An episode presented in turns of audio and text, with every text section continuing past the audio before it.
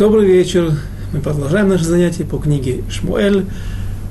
Прошлое занятие мы остановили в середине 13 главы и продолжим с момента, когда Авшалом, сын царя Давида, от Мааха, дочери царя Талмай, Эшет Ефа Тор, красивой женщины, которая была взята в жены Давиду из-за ее внешней красоты, но не из-за внутренней красоты, только из-за внешней, а не в комплексе внутренней тоже. И она стала, она родила ему Авшалома, у Авшалома была старшая сестра Тамар. Все, что произошло на прошлом уроке, мы подробно разбирали. И она была изнасилована Амуноном от другой, сыном от другой жены царя Давида. И Авшалом, задумав, затаив ненависть на долгие годы, точнее не долгие годы, на два года. Два года он сделал вид, что он не,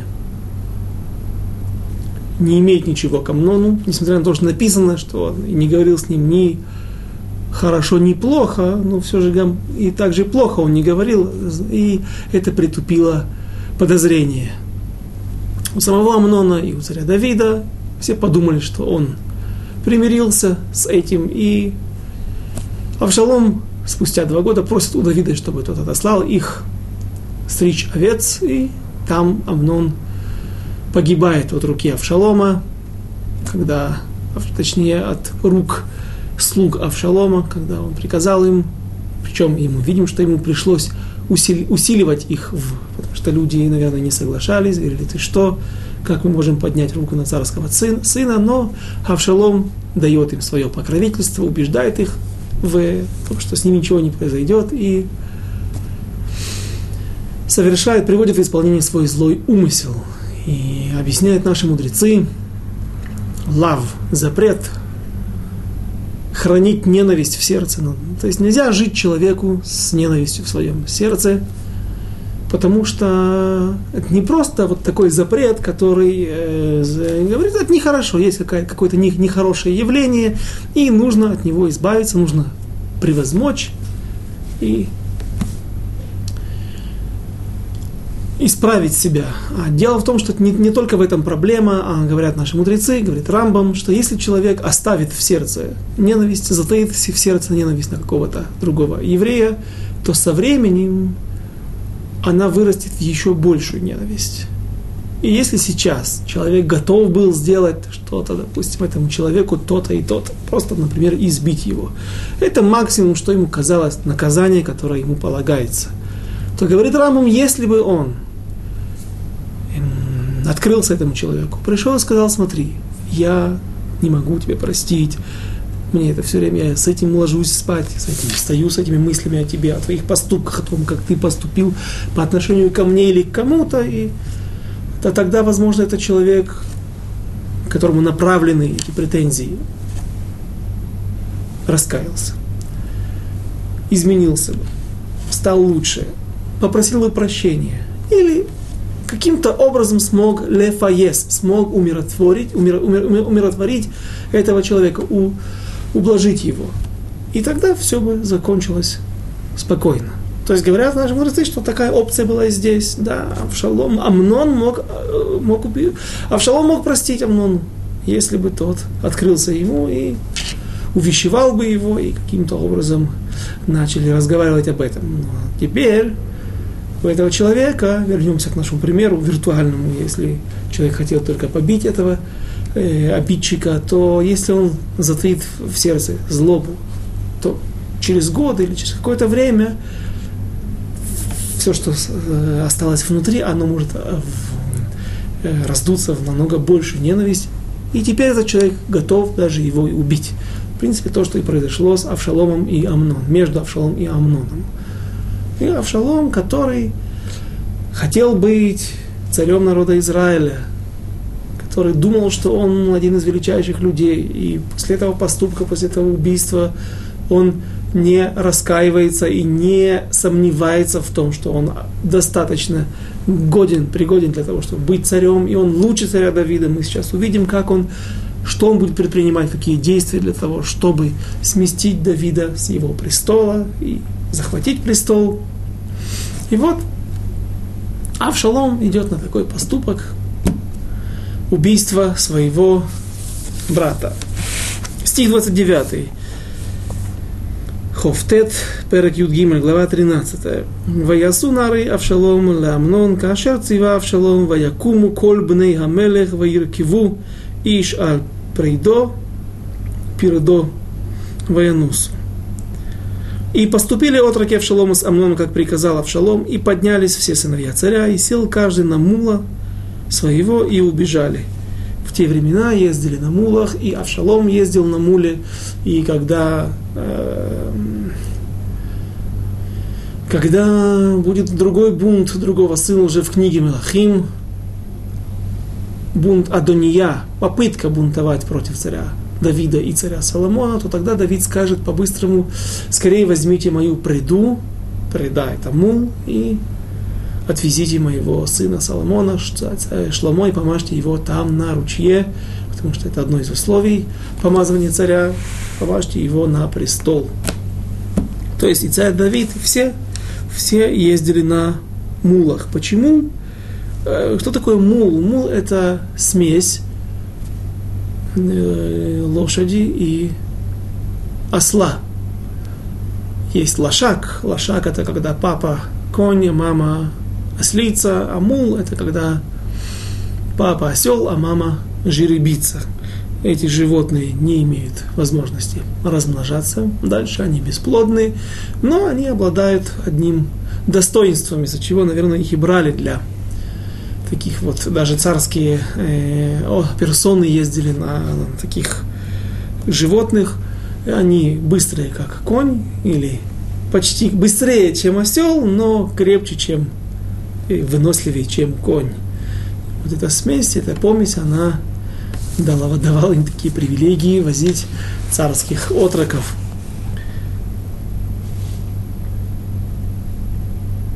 Стих 30. Ламед. Вайги ויהי המה בדרך, והשמועה באה אל דוד לאמור, היכה אבשלום את כל בני המלך ולא נותר מהם אחד. И было, когда они еще были в пути, дошел до Давида слух, что Авшалом убил всех царских сыновей, и не осталось из них ни одного. Каким-то образом доходит слух до дворца, что что-то произошло, произошло убийство. Сразу же раздуваются слухи, как э, рассказывал один писатель, Губерман, он является гисом Рава Цвипатласа, что когда он сидел в, в, в застенках КГБ, то там всегда, всегда были среди этих людей, всегда появились, э, в, в тюрьмах появлялись слухи о помиловании, что сейчас готовится амнистия, и будет постоянно, неизвестно откуда они возникали, но это было, э, всегда знали, что это, это неправильные слухи. Как, как говорится, кто о чем, что, что, что, что болит человеку, об этом он и говорит. Так здесь, там люди хотели освободиться, выйти на, на волю, да, и по, поэтому появлялись такие слухи. Здесь первое, что приходит в голову, причина нападения Авшалома на сыновей царских, чем он всех их позвал, всех сыновей, которые были у царя Давида, для того, чтобы разделаться с ними и э, избавиться от конкурентов – в, от конкурентов на престол, которые могут вступить в борьбу за престол. Амнон был по, по, э, по возрасту старше, и ему полагалось это место. Ну и наверняка другие также могли вступить потом в эту борьбу. Поэтому сразу же первое, что говорят, погибли все сыновья. Разумеется, это были выдуманные слухи, не имеющие под собой никаких оснований. И, но Давид, поскольку эта вещь логичная, Потому что так принято всегда было, что когда кто-то новый человек, какой-то новый человек поднимает бунт или делает какой-то переворот, то что первым делом он делает? Избавляется от царя, от его семьи и от всех, от всех э, его потомков, э, близких, далеких, чтобы кто-то из них не остался и потом смог обратно поднять бунт, если этим царем новым будут недовольны, и имея основания, как по принадлежности к царской, бывшей царской семье, человек может поднять людей на войну, на бунт против нового царя. Поэтому Давид испугался, что, разумеется, Авшалом, если начал убивать всех сыновей, то он, сыновей, то он убивает всех.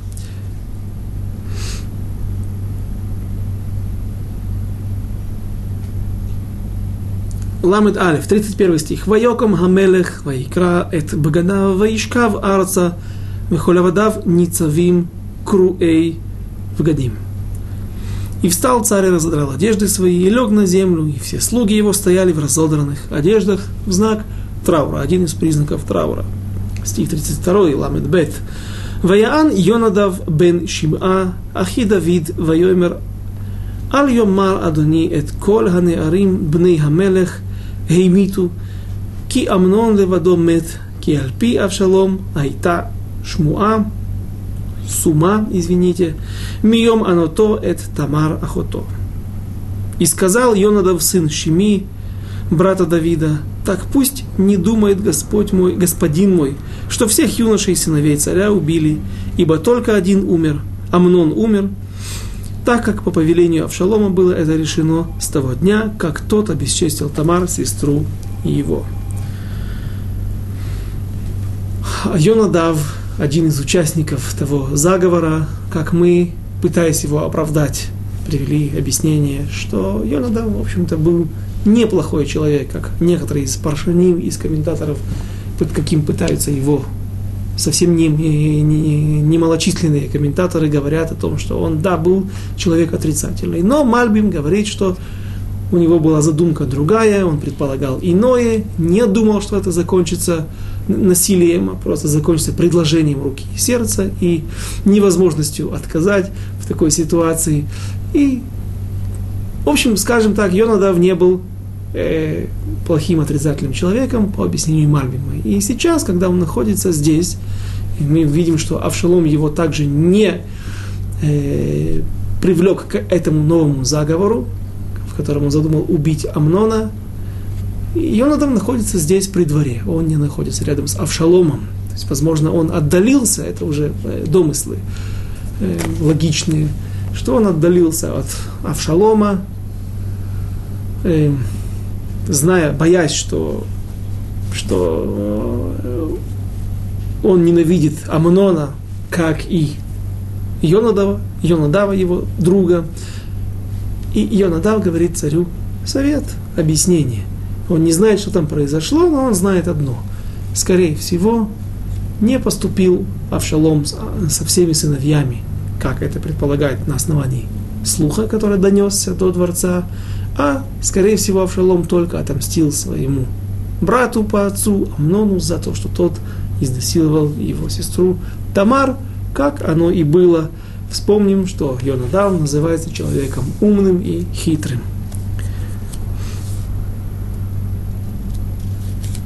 Стих 33. Веата аль ясем адони хамелех эль либо давар леймор Коль амелех мету, ки им амнон левадо мет. И так не допустит господин, и да не допустит господин мой царь к сердцу своему мысли о том, будто все царские сыновья умерли, так как умер один Амнон. И стих 34. «Ваиврах Авшалом, Ваиса Ханаар Хацофе Эд Эйнав, Ваяр Вихине ам рав гольхим мидерех ахарав мицад гар. И сказал Йонадав царю, вот пришли сыновья. Нет, извините, предыдущий стих 34 и убежал Авшалом и отрок, что стоял на страже, взглянул и увидел, что множество народу идет по дороге, что позади него со стороны горы. Стих 35. Ламед Алиф. Вайомер Йонадав Эль Хамелех Гине Бней Амун Амелех Бау.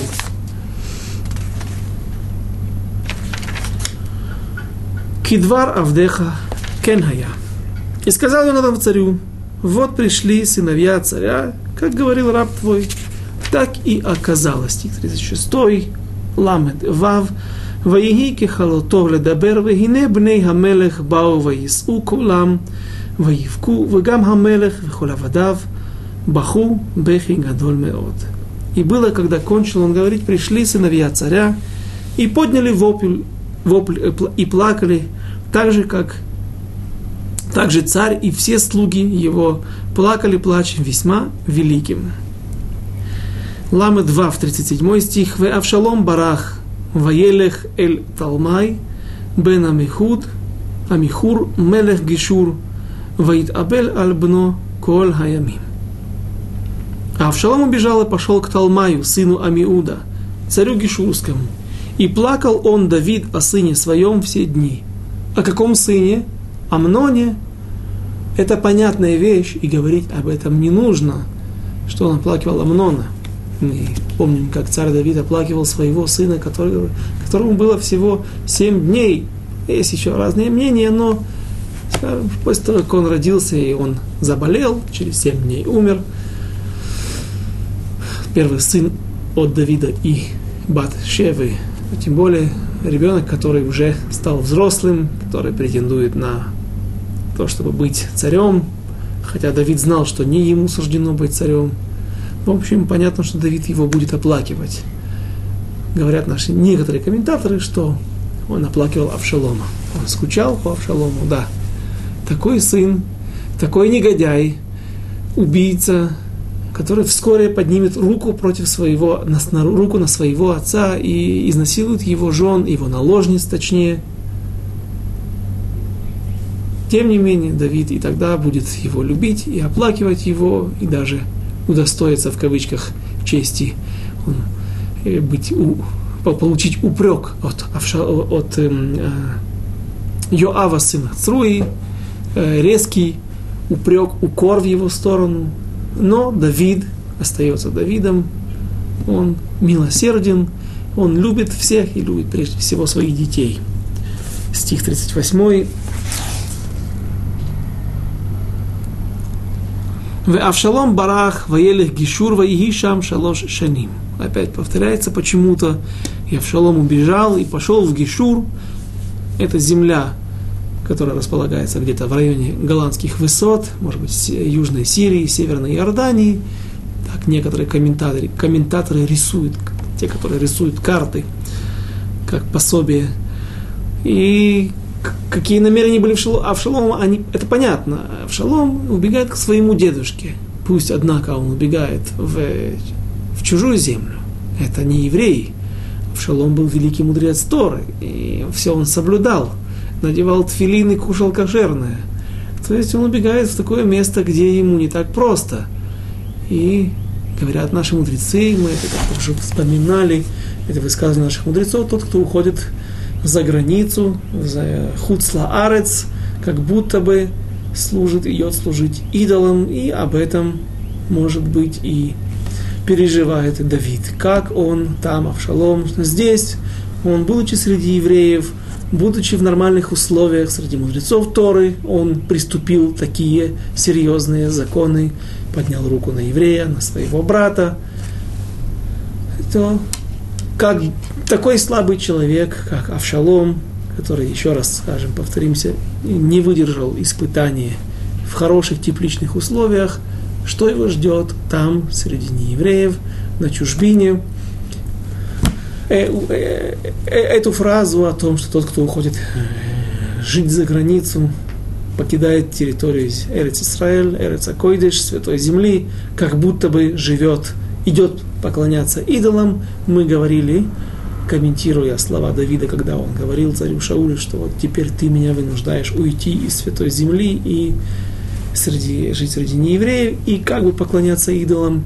На, э, мы приводили объяснения, всем, мы их вообще не будем сейчас повторять, потому что не, не об этом наша, это не касается нашего урока, а только скажем, что это имеется в виду, что нас многих, много людей смотрят из-за границы, из Америки, из Австрии, из Германии, из э, бывших республик Советского Союза, что не нужно переживать, это имеется в виду, идет речь о временах, когда был храм первый храм, второй храм и, разумеется, мешкан, когда и сейчас были жертвы. Было время, когда было, были разрешено, было, было разрешено приносить жертвы.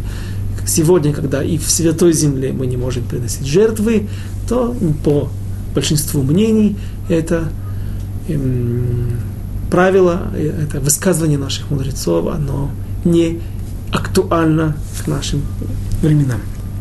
Стих 38. точнее 39. Я не прочел, кажется, русский перевод 38 стиха. Авшалом убежал и пошел в Гишур. И был там три года. И последний стих 13 главы. Ватехаль Давид Хамелех Лацет Эль Авшалом Кинихам Аламнон Кимет. А Авшалом убежал и пошел в И томило царя Давида желание выйти к Авшалому, ибо утешился он об Амноне, что умер. Амнон умер, может быть, он был лучше, чем Авшалом, но Авшалом, пусть и хуже, но живой, живой сын, и сердце Давида томится. И вот Йоав, сын Цруи, будучи племянником царя Давида, будучи представителем царской семьи и, разумеется, будучи величайшим, одним из величайших людей в своем поколении, Мишна в третьем переке, в третьей главе, э, в трактате Макот спрашивает, кто такой, например, человек. Там говорится, что у человека, который имеет э, особый статус в народе Израиля, он важен народу Израиля, у него есть особые законы, особое отношение к нему. Кто это? Говорит Маран, например, Юав сын Цруи. То есть Юав был мудрец, великий мудрец, великий воин и важнейший государственный деятель. И его мудрость вновь проявляется сейчас, в начале 14, 14 главы, мы видим, что Йоав, и давайте прочтем, Ваеда Йоав бен Цруя ки лев хамелех аль Авшалом. И узнал Йоав сын Цруи, что сердцем царь с Авшаломом. Почувствовал, что царь томится по Авшалому. Стих второй. Ваишлах Йоав текоа, ваиках мишам иша, хахама, вайомер элея, התאבלינה ולבשינה בגדי, בגדי אבל, ואל תסוכי שמן והיית כי אישה זה ימים רבים מתאבלת על מת. И послал Яав в Текоа, взял оттуда мудрую женщину и сказал ей, притворись скорбящую и надень наряд печали и не мажься елеем, не мажься маслом, хмон лицлан, термины идолопоклонников, и будь как женщина, много дней скорбящая по умершим. Йоав решает сделать, говорят на иврите современном, ацага, представление. Он хочет вновь э, проделать с Давидом тот же трюк, который проделал э, Натана Нави. Сделать, дать Давиду э, возможность установить, вынести вердикт, постановить какой-то закон, какой-то псак, э, который относится к нему, но чтобы он это сделал, не понимая что он говорит сейчас о людях, которые персонажи, в этой истории задействованы, и они имеют отношение к самому Давиду, что это его сын, то есть как и в истории с богатым и бедным, и овечкой бедного несчастного соседа богатого. И вот что он делает для этого. Он посылает в Текоа. Текоа от слова литкоа, литкоа, воткнуть меч. Есть там история, почему э, это место носит такое название не от слова такуа, заброшенное место на иврите, от слова литкоа, вонзить меч. И поселение сегодня такое же существует, наверняка в том же приблизительном месте, где оно и было, историческое место. Это территория, которая находится на юге Иерусалима. Все помнят, что с десяток лет назад, может быть, чуть меньше, были постоянно Э, заголовки всех газет и всех э, новостей гремели строительство Гарахома, строительство нового района Иерусалима, который выходит уже за территорией Старого Иерусалима и, и распространяется на территории арабские. И вот если туда по Квиш Хеврон, территория, из Южного Иерусалима выехать на территорию в сторону Хеврона, то да, он проезжает через э, массив, где есть несколько поселений еврейских, современные э, религиозные сионисты, кипо, э, вязаные кипы, так называемые. Там они основали такое поселение Текоа.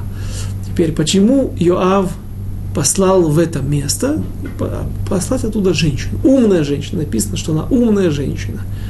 Потому что в, этих, в этом месте, так говорят комментаторы, было много умных женщин. Оттуда можно было выбрать, там и был выбор. Почему? Большинство комментаторов говорят, в этом месте было много оливковых пальм, оливковых деревьев и Э, пальмы, почему говорят пальмы, пальмы, финиковые пальмы, да, фини, да, кокосовые пальмы, а фини, оливковые деревья. И, и э, там, где много оливкового масла, соответственно, какое его основное э, при, применение в жизни, в быту, это не только зажигать минора в храме и различные светильники в храме, а прежде всего это употребление в еду, и там, где много масла и много его употребляют в еду, сегодня просто говорят эм, специалисты по ди, ди, диетологи и, прочие, что это полезно. Лучше, он невкусный. Салат невкусный, не такой вкусный, как из масла кнолы или хлопковое, как его называют выходцы из Средней Азии. Эм, постное масло. Но оно полезно для, для, для, для, для пищеварения, для желудка. Но вот говорят наши мудрецы, что много употреблять в пищу масло оливкового, это полезно для мозгов. Это такие люди, люди эти умнее. Потому-то и там, где много было масла, также оливковое масло было в уделе колена Ашера. Ему соответствовал драгоценный камень, если я не ошибаюсь, бирюза, который, если я не ошибаюсь, голубоватый, или цвета такого вот, э, какой-то камень, который напоминает оливковое масло. Почему? Потому что у них там было много оливковых рощей и э, плантаций.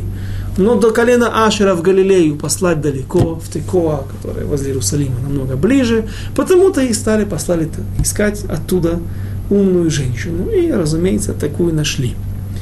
Теперь, один из комментаторов говорит, что причина совсем другая. Причина того, что а, Текоа находится на горе, и действительно, большая часть Иудеи, особенно ее э, западная часть, она как будто бы находится на хребте, этот хребет, который протягивается от Ливанских гор, от горы Хермон, которая сегодня является нашей территорией, территорией государства Израиль, через Самарию и Иерусалим, и Хеврон, и дальше в Синайский полуостров, гора Синай, это последняя из высших точек этого хребта – так вот, эта часть, она гористая, горист, гористая. Эм, Хеврон вообще, там горы вокруг Хеврона, если вокруг Иерусалима горы доходят до приблизительно 900 метров высоты, то в эм, Хевроне свыше, 100, свыше 1000 метров.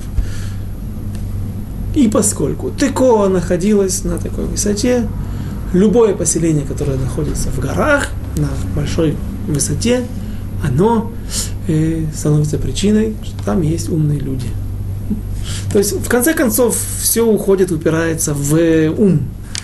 Что, но, что стало, э, стало причиной, что люди там много умных, по крайней мере, женщин, это мы точно можем знать, были, были там умные мужчины, наверное, скорее всего, тоже, но послали именно искать умную женщину. Э, Рав Хайм Каневский, Шиярих Ямин, Шлита, он пишет в своей книге Сиах Соде, что есть такая у него э, книга, которая включает в себя много кунтрасов, много брошюр. Он пишет э, кунтрас о шихиха, о забывчивости и приводит на основании Вавилонского Талмуда много различных вещей, которые становятся причиной того, что человек забывает то, что он учит. В основном проблема у богобоязненных людей, чтобы они не забывали их опасения, чтобы они не забывали Тору, которую они учат. Так вот, тот, кто кушает, привычный есть черные маслины. Если вы скажете, что черные маслины другой вид, это неправильно, это обычные маслины. Просто маслины зеленые, их срывают зелеными, недоспевшими. А если их додержать до конца, я тут уже вижу изумление в некоторых глазах, для них это новость была, другой вид, сорт. Нет, если их додержать до конца на деревьях, они чернеют. Так вот, тот, кто кушает черные маслины, это может стать привычный к ним. Не иногда, а привычный к ним, скажем, ежедневно. Это может стать причиной забывчивости. Остерегайтесь. Стих третий.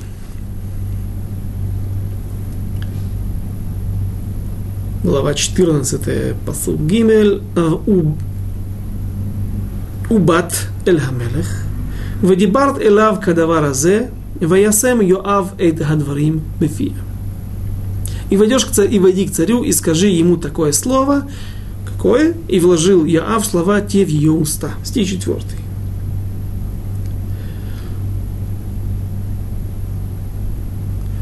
ותאמר האישה התיקואית אל המלך, ותיפול על אפיה ארצה, ותשתחו ותאמר הושיע המלך.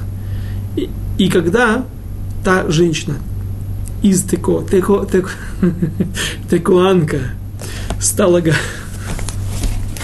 текоанит, стала говорить с царем, то пала лицом своим на землю и поклонилась и сказала, помоги, царь. Стих пятый. Вайомерла Амелех Малах, Ватоймер ותאמר אבל, אבל אישה אלמנה אני, ויאמר ищи. Сказал ей царь, что с тобой? Видит, что она не просто поклонилась, как полагается, а поклонившись, она, не вставая, показывает ему, говорит о том, что она находится в беде. И сказала, было два сына, были, э, и сказала она, истинно, я вдова и умер муж, муж мой. Как вы скажете на это удвоение текста? Э, объясняют наши комментаторы, наши мудрецы, что я вдова от первого мужа, потом вышла вторично. Я вдова и умер муж. Если ты вдова, так понятно, что твой муж не, не жив. Я вдова от первого брака, и потом вышла замуж вторично, и умер и этот муж. То есть я очень несчастная женщина. Меня постигли слишком много бед, и вот очередная беда У меня нет ни первого, ни второго. Потеряла много, и вот сейчас у меня есть два сына, и с ними также проблема произошла, и их я могу потерять. Обоих. Одного уже, да, потеряла. Стих шестой. ולשפחתך ולשפחתך שני בנים, וינצו שניהם בשדה, ואין מציל ביניהם.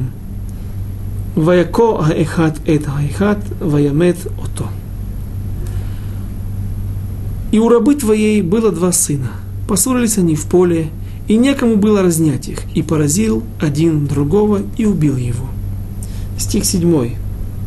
Вигне, кама кола мишпаха аль шивхатех, ויאמרו תני את מכה אחיו ונמיתהו בנפש אחיו אשר הרג ונשמידה כל, גם את היורש וחיבו את גחלתי, גחלתי אשר נשארה לבלתי שים לאישי שם ушеерит аль пней Адама.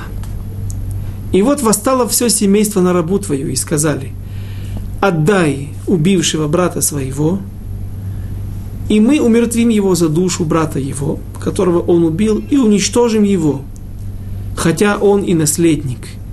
и, погасят они оставшийся у меня уголек, чтобы не осталось от мужа моего имени и потомства не осталось на земле. Что произошло? Два брата поссорились и убили, один убил другого, и есть родственники. Есть родственники, на которых возлагается заповедь Гоэлядам – кровной мести. Мы говорили в самом начале книги Шмуль Алиф, первой части книги Шмуль, о том, что какие условия есть на основе, что объяснили, чем отличается мусульманская, кавказская кровная месть от еврейской кровной мести. Прежде всего, это не обязанность, а право у людей взыскать кровь уби, убитого. И здесь важно упомянуть, что на кого, на кого возлагается, кто имеет право, скажем так, потому что здесь люди сами пытаются воспользоваться этим правом э, отомстить убийце, наследники. Какие? Если есть сын, допустим, умер отец, есть сын, сын прямой наследник, есть племя, есть брат, нет сына, например, брат наследует, нет брата, есть дядя – дядя отца, если нет у человека убитого есть отец, идет отцу. Если нету ни, ни, ни, ни ниже потомков, ни выше, есть какой-то дядя, Все это ближние родственники. На кого, кто, кто первым имеет право осуществить, выполнить эту, этот обряд, мицву, заповедь, не обязательную, но вообще споры, если это обязательно, если это вообще мицва, но есть такое разрешение кровной мести, самые близкие, непосредственные люди, которые должны, непосредственные люди, которые э, должны его наследовать. Мама не наследует. Мама или жена, они получают какую-то долю в наследии и должны их содержать, обеспечить полностью, но всегда мужская сторона наследует э, сыновей или мужчин, умерших мужчин. Теперь эти люди, эти родственники, что они хотят? Так слышится из слов, что они жаждут наживы. Они жаждут наживы, хотят получить в наследие то, что их все, весь удел, все земли, которые, все, все, что есть у этой женщины, пока что у нее есть сын. Одного сына не стало, остался один, сейчас мы от него также избавимся и получим все, что есть у нее. И вот женщина пытается найти покровительство у царя Давида, чтобы те люди не подняли руку на его единственного сына. Она, она прячет его и приходит искать покровительство у Давида. Стих 8. ויאמר המלך אל האישה, לכי לביתך ואני אצווה עלייך. И сказал царь той женщине, ступай в дом свой, а я дам приказ, приказание о тебе. То есть я пошлю туда свое повеление, чтобы навели порядок, и что эти люди не имеют права больше не э, обращаться к тебе с какими-то претензиями, и все. Вопрос закрыт. Царь имеет право сделать, что он хочет, убить без свидетелей. Мы говорили об этом. Только да, это должно быть все не против Торы. Стих 9. Ватоймер Гаиша, Атекоит, Эль Хамелех, Алай Адуни Хамелех – העוון ועל бейт אבי והמלך וכיסאו נקי. И сказала женщина Текоанка царю, на мне, господин мой, царь вина будет, и на доме отца моего, царь же и престол его, да будут неповинны.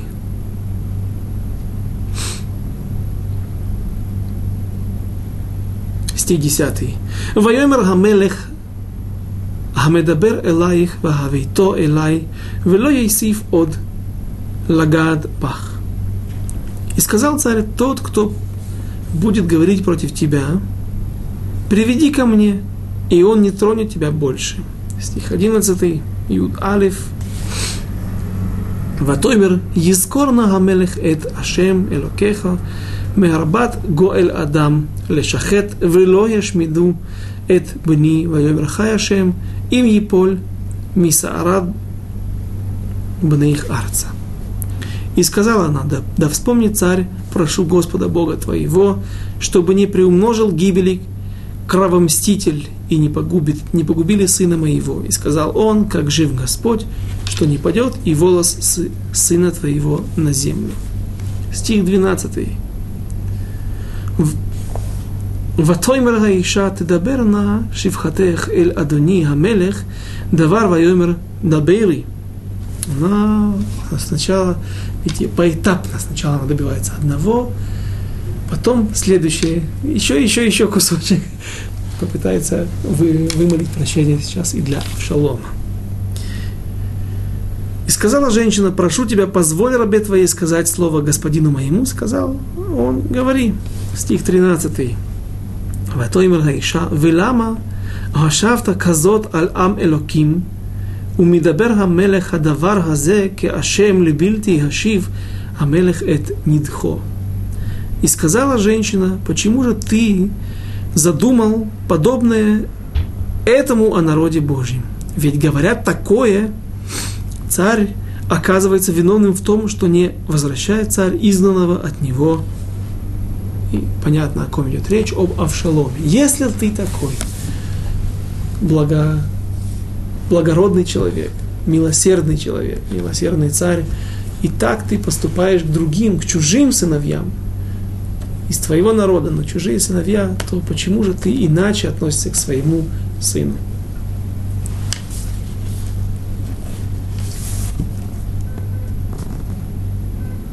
стих 14, Юд Далит, посук Юд Далит.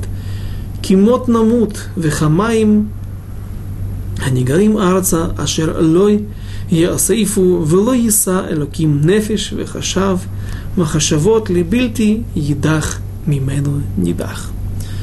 Ведь мы непременно должны умереть и подобны воде, проливаемой на землю, которую нельзя собрать, и не прощает Господь душе грех ее, но думает о том, он о том, чтобы не был отторгнут от него совсем отверженный. Стих 15, Тетвав, Махашавот Либильти. Веата, Веата, אשר באתי לדבר אל המלך, אדוני, את הדבר הזה, כי יראוני העם, ותאמר שפחתך, שפחתך. אדברה נא אל המלך, אולי יעשה המלך את דבר אמתו. И теперь я пришла сказать царю господину моему слово это, потому что народ пугал меня, и подумала раба твоя, поговорю-ка я с царем, может быть, сделает царь по слову рабы своей. Стих 16. Кишма хамелех лехацил эт аматоми кафа иш лехашмид оти вет яхат минахалат элуким если выслушает царь и спасет рабу свою от руки того человека, покушающегося, извести меня вместе с сыном моим из наследия Божия, стих 17, «Ватоймер шивхатха, Егена двар Адони, Амелех, למנוחה כי חמלך אלוקים כן אדוני המלך לשמוע הטוב והרע והשם אלוקיך יהי עמך то подумала раба твоя, да будет слово господина моего царя утешением, ибо как ангел Божий, так и господин мой царь в понимании добра и зла. Давайте уже дочитаем на иврите ее монолог. «И господин Бог твой да будет с тобою». Конец, стих 19, теперь вступает царь Давид. И царь Давид все понял. «Ваяана мелех, ой омер, элаша, алла תכחדי ממני דבר אשר אנוכי שואל אותך, ותאמר האישה, ידבר на אדוני המלך. И отвечал царь и сказал женщине, не скрывай от меня правды о том, что я, о чем я спрошу тебя. И сказала женщина, прошу, да говорит Господь, господин мой, извините, господин мой царь. Стих 19, Юд Тед, ויאמר המלך, היד יואב איתך בכל זאת ותען האישה ותאמר, חי נפשך, אדוני המלך, אם איש להמין ולהס, ולהסמיל מכל אשר דיבר אדוני המלך, כי עבדך יואב הוא צבך, ציווני, והוא שם בפי שפחתך את כל הדברים האלה. И отвечала женщина и сказала, как жива душа моя, твоя, как жива душа твоя, клятва. Господин мой царь, что никому нельзя уклониться ни вправо, ни влево от всего того, что говорил господин мой царь. Действительно, раб твой Йоав приказал мне и вложил в уста рабы твоей все эти слова, чтобы дать иной оборот этому делу. Сделал это раб твой Йоав, но господин мудр, мой мудр, как мудр ангел Божий, зная все, что происходит на земле. Стих 21. ויאמר המלך אל יואב, הננה עשיתי את הדבר הזה, וילך השב את הנער, את אבשלום. И сказал царь Иоав, вот я сделал так, пойди, прошу, возврати юношу Авшалома. Стих 22. Хавбет. Ваиполь Йоав эль панав арца, ваиштаху, ваеварех эт хамелех, ваиомер Йоав, היום יודע עבדיך, כי מצאתי חן בעיניך, אדוני המלך, אשר עשה המלך את דבר עבדיו. И, вста... и пал Йоав лицом на землю и поклонился, и благословил царя, и сказал Йоав, ныне узнал раб твой, что обрел я благоволение в очах твоих, господин мой царь, так как сделал царь по слову раба своего. стих 24, Хав. Далее, Твоем Рахамелех, Есов эль Бейто, Уфа.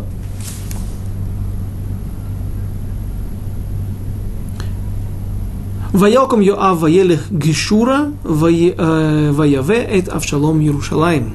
И встал Йоав и пришел в Гешур и привел Авшалома в Иерусалим. Стих 24. ויאמר המלך ייסוב אל ביתו ופניי לא יראה ויסוב אבשלום אל ביתו ופני המלך לא ראה.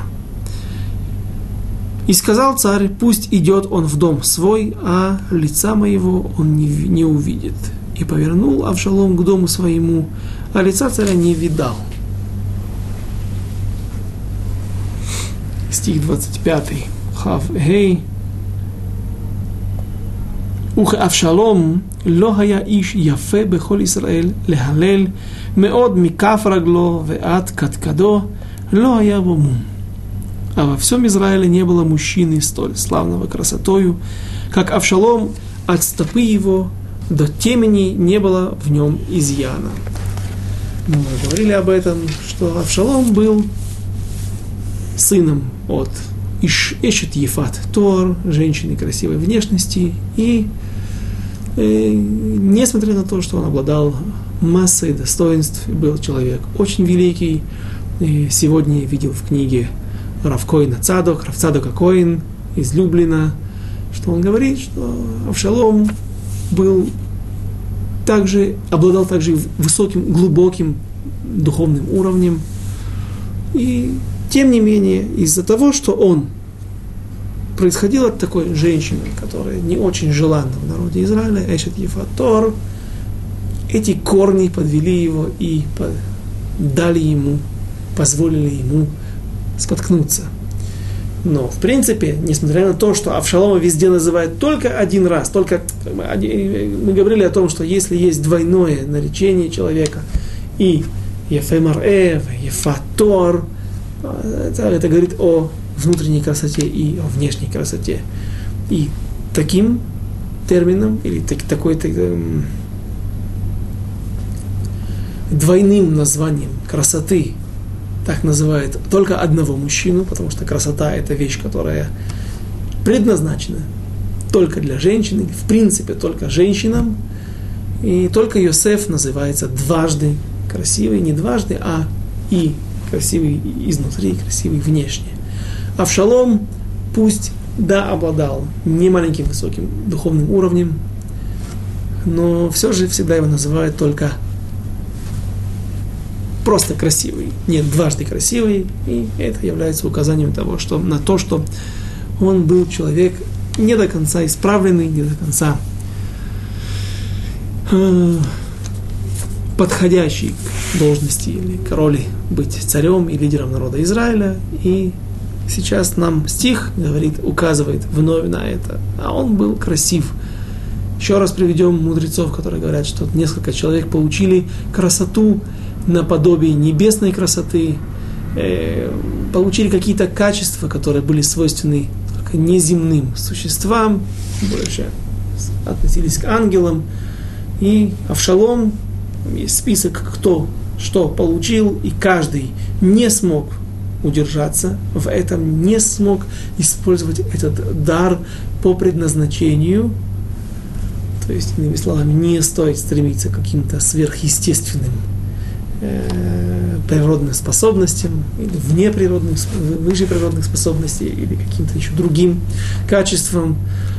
Авшалом один из тех людей, и что он получил? Красоту, и поскольку он гордился своей красотой, чересчур считал, что написано «Мелех э, Беяфьё Ехазайнаем» в красоте, в полной красоте будешь наблюдать или созерцать царя, есть какое-то отношение позитивное к царю, как к красивому человеку. Наверняка имеется в виду не только внешняя красота, не только царские, царское поведение, царский трон, скипетр, цифертура, который он должен, свиток Тора, который он должен держать в себе, при себе всегда. А, конечно же, имеется в виду прежде всего внутренний духовный мир, но Авшалом, наверное, думал, что вот кому как не ему быть царем на этом он оступился. Говорят наши мудрецы, что он принял Низирут, будучи там, в заграничье, в изгнании среди, пусть своего дедушки, под покровительством своего дедушки, но э, среди неевреев, служителей идолов наверняка. Там Авшалом дал обряд, обет Назирута, быть Назиром, Назир это начальник, человек, который не стрижется, и волосы его были очень большими. Вообще написано, что он был, его волосы были настолько, настолько красивые и пышные, и росли они так быстро. Есть мнение, есть спор между мудрецами, как часто он стригся. Одни говорят, что он стриг волосы свои раз в месяц, и они достигали там, огромного веса. А другие говорили, другой мудрец говорит, нет, раз в неделю, раз в, в, в год. Ну вот сейчас Шалом, Авшалом находится три года в изгнании, и теперь отец его зовет к себе, но не дает ему возможности видеться с ним. Пока что он его не простил до конца. Он тяготился к нему, но тянулся к нему, но не простил его до конца.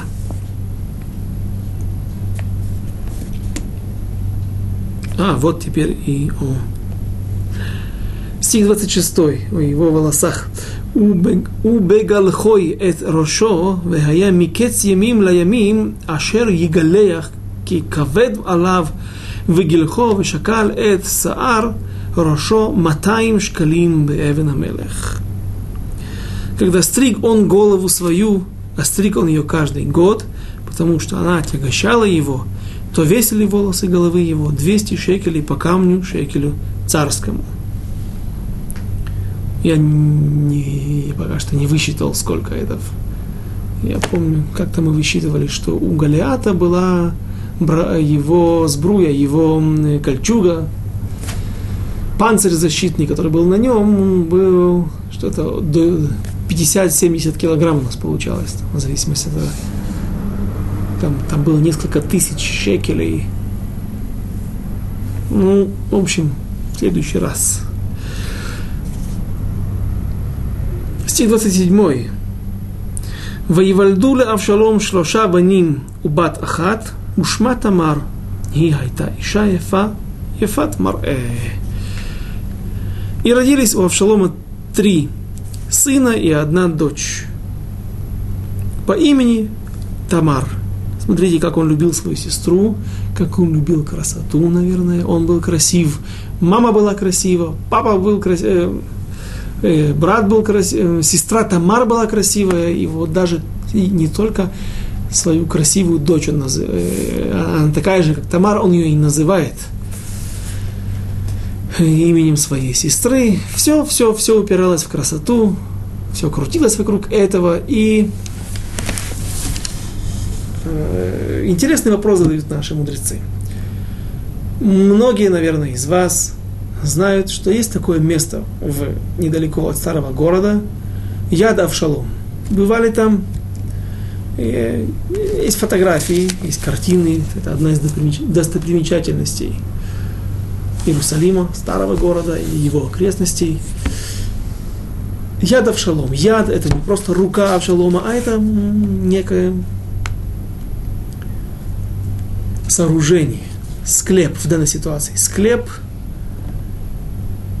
часто называют яд, это какой-то памятный камень, стела, которую делают с высеченными какими-то памятками на этом камне. И что же такое яд Авшалом? Это склеп, который построил для себя Авшалом, говоря, сейчас он скажет об этом, нет, у меня не было у царя Авшалома, у, Авша, извините, у Авшалома сына, и он думал, говоря об этом, нет у меня сына, нет наследника, никто обо мне не позаботится, увековечить мою память. Был такой красивый человек, такой великий, мог бы быть действительно остаться в истории, войти в еврейскую историю, как великий еврей, но Ему это не посчастливилось, не удержался от своего Ецера. И он сам себе сделал при жизни склеп. Место, где он хотел бы быть захоронен. Но э, Почему он делал? Почему он говорит, что нет у него сыновей? Сейчас мы прочитали о том, что было у него три сына. Так попросту объяснять некоторые комментаторы были, да, они родились у него, но потом умерли. А есть комментаторы, которые говорят, что они были непригодными для царствования. И поэтому Авшалом, не видя в них наследников, не видя в них преемников, прежде всего, те, которые поведут его линию, станут потом на его престоле, после него примут престол в свои руки, были, наверное, мягкотелые, бесхарактерные. Помните, был у царя Шауля тоже был такой сын, который пусть и был великим мудрецом Торы, и даже Давид к нему посылал нередко вопросы торанические, но при этом он абсолютно был непригоден для того, чтобы править государством. Поэтому я в Шалом сам соорудил себе это здание, этот склеп, который и существует по сегодняшний день, если я не ошибаюсь, рядышком находится э, Яд Авшалом, э, находится рядом с могилой Кальба Савуа, тот тесть, знаменитый тесть Раби Акивы, который, когда его дочь, единственная дочь Рахель, вышла замуж за Раби Акива, не зная и, не, и, и его тесть Кальба Савуа не знал о том, что какие намерения у Рахель и какой, и кто этот человек, какие его намерения, какой его характер.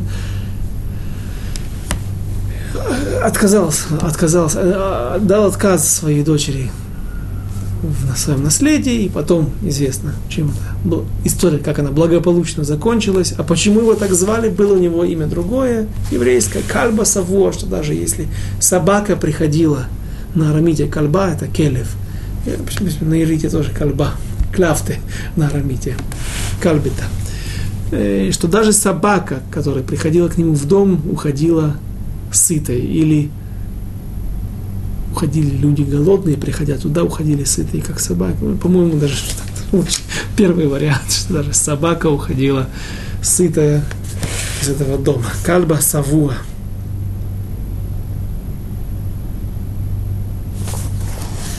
Стих 28.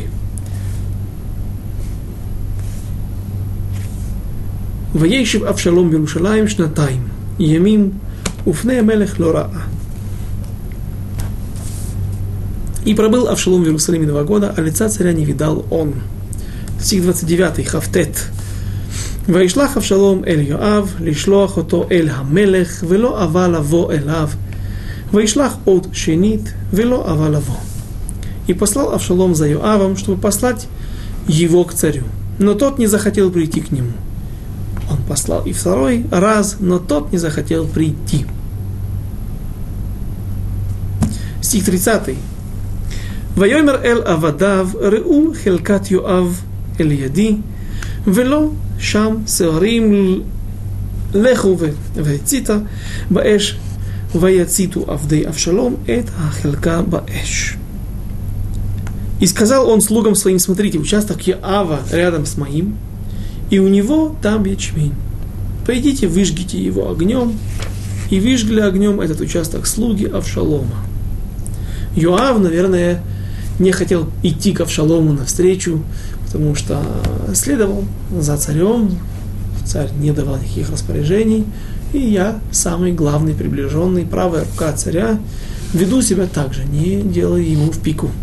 Авшалом иными поступает иначе, выжигает поле Иоава, и, конечно же, этот поступок не может остаться без внимания Иоава, и тот приходит к Авшалому, чтобы разобраться. Стих 32. «Вайомер Авшалом эль Йоав, гине шалах, шалахани, шалахти эйлеха, лемор, בא הנה ואשלחה אותך אל המלך לאמור, למה באתי מנשור, מגישור, טוב לי עוד אני שם, ואתה אראה פני המלך, ואם יש בי עוון, והמיתני. И сказал Авшалом Юаву, вот я послал за тобой, говорят, приди сюда, и я пошлю тебе, тебя к царю сказать, зачем пришел я из Гешура. Лучше было бы мне еще быть там, а теперь я хочу видеть лица царя, лицо царя, а если есть на меня вина, то пусть он убьет меня. Стих 33. Ваяво Йоав эль Хамелех, Ваягед ло, Ваикра эль Авшалом, Ваяво эль Хамелех, Ваиштаху ло, Алапав арца лифней Хамелех, Ваишак Хамелех, ле Авшалом. И позвал тот Авшалома, и пришел он к царю, и склонился перед царем лицом до земли, и поцеловал царь Авшалома. Царь Давид примирился с Авшаломом, прощает ему, подпускает его к себе на самое близкое расстояние, целует его и тем самым не знает Давид, что он готовит себе новую ловушку, новую западню своей, своим милосердием. Он вырастил в доме еще новую проблему, а все на самом деле упирается корнями, уходит корнями в историю Давида и Пачевы, что все это, все беды придут из самого дома царя Давида на его дом, и об этом мы поговорим, о том, что же произошло и как Авшалом сможет поднять бунт против своего отца. И на первом этапе он даже выглядел очень удачным. Об этом мы поговорим на следующем занятии, через неделю. До свидания, до следующих встреч.